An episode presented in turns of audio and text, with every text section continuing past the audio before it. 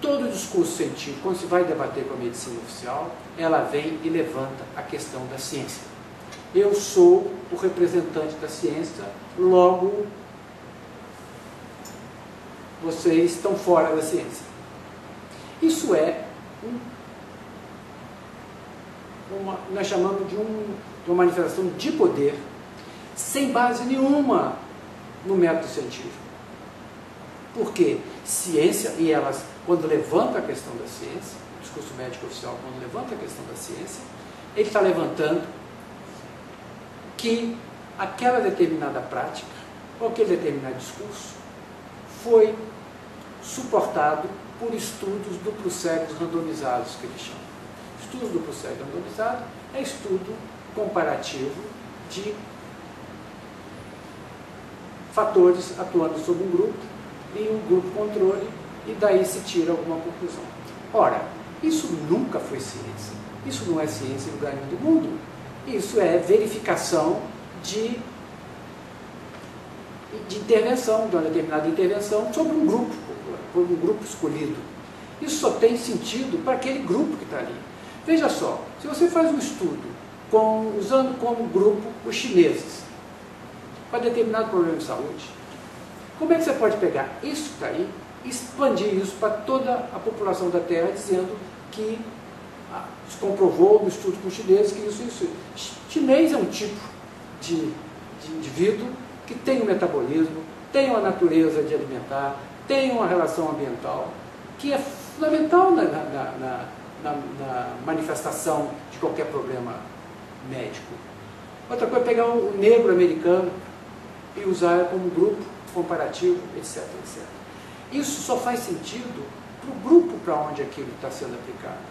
E pode, vamos dizer assim, servir de alguma referência, claro que com várias intermediações, para alguma leitura de outros grupos populacionais. Mas jamais dizer que isso é ciência. E aí, o que, que acontece?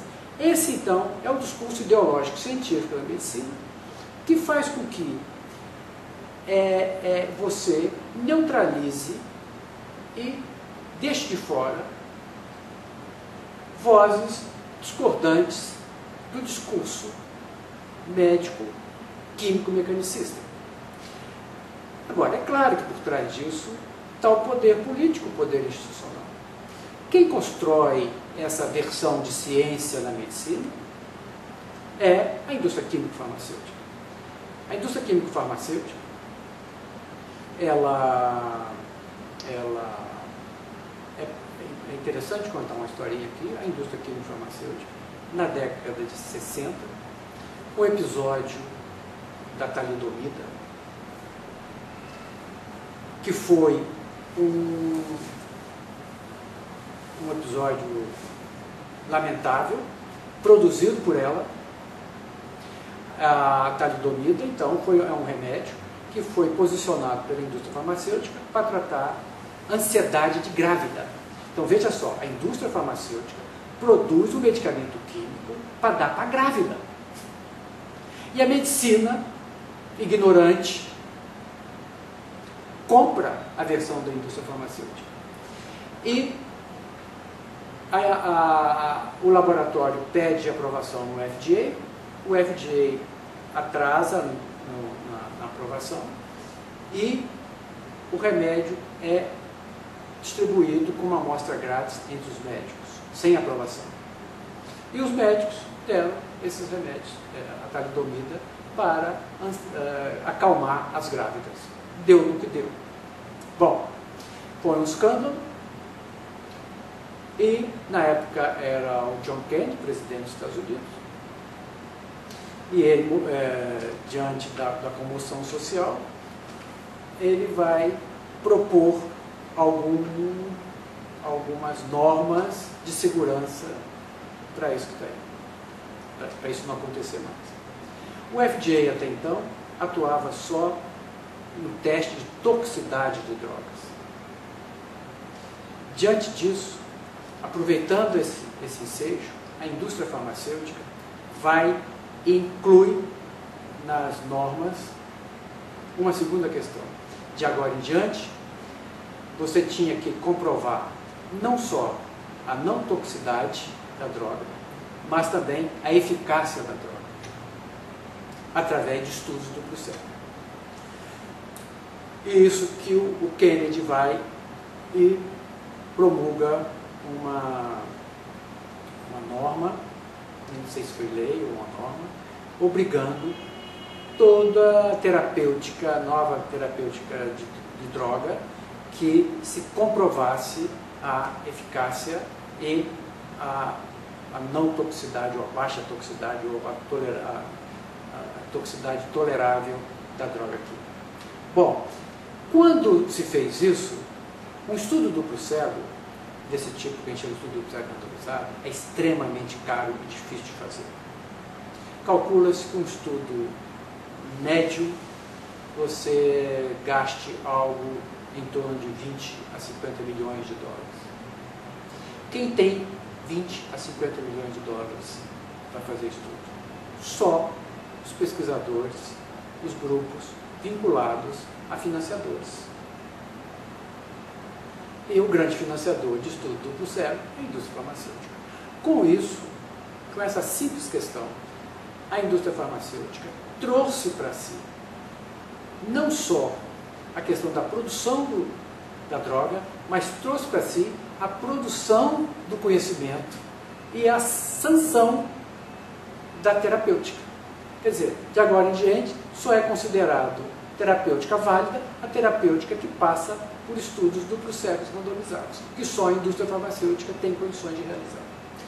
Com isso, se tirou completamente a capacidade ou a, validade de, dos outros agentes que trabalham, por exemplo, o médico, de produzir conhecimento.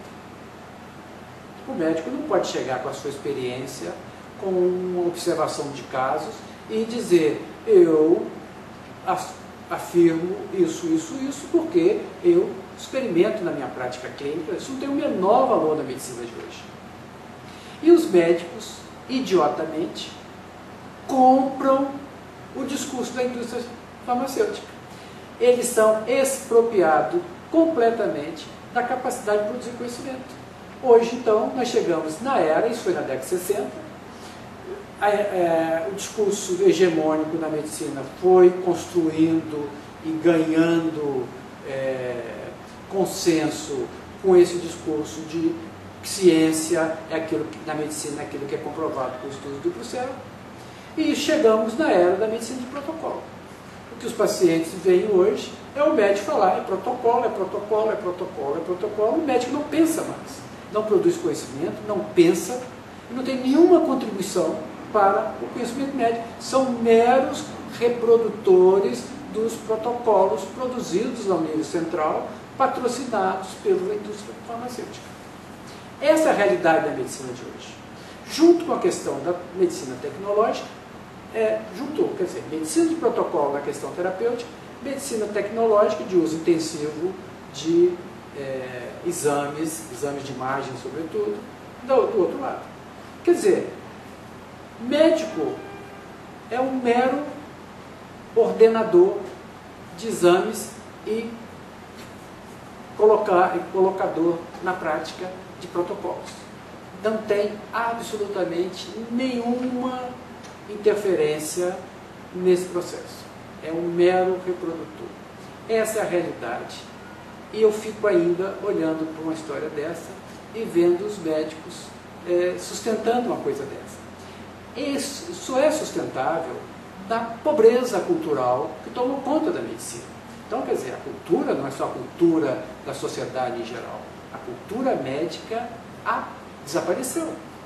As pessoas não sabem absolutamente nada de história de medicina, dos, da, da epistemologia médica, de sistema de pensamento médico, de sistemas complexos, reproduzem ipsilitris esse modelito que está aí, modelo de medicina é, intervencionista, usuária intensiva de exames complementares e de droga química sintética de bloqueio. Essa é a natureza da medicina de hoje.